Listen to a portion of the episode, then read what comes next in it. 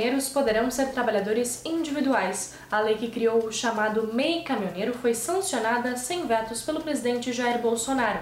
Os caminhoneiros, a partir de agora, poderão ser microempreendedores individuais.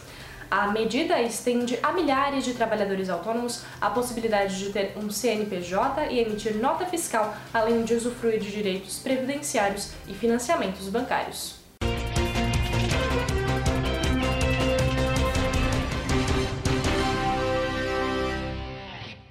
Cruzamento no centro de Itajaí é campeão em acidentes. Os acidentes no cruzamento entre a rua Joinville e a rua Camboriú estão se tornando rotina no centro de Itajaí. Moradores e comerciantes pedem uma resposta do comando de trânsito, como por exemplo a instalação de uma lombada. A Codetran informou que já iniciou os estudos para buscar uma solução.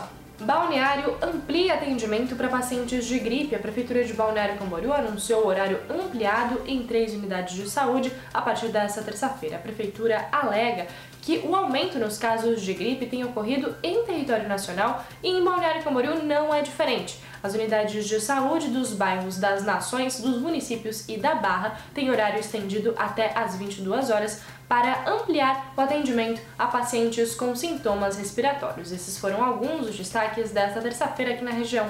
Você confere mais em nosso site diarinho.net.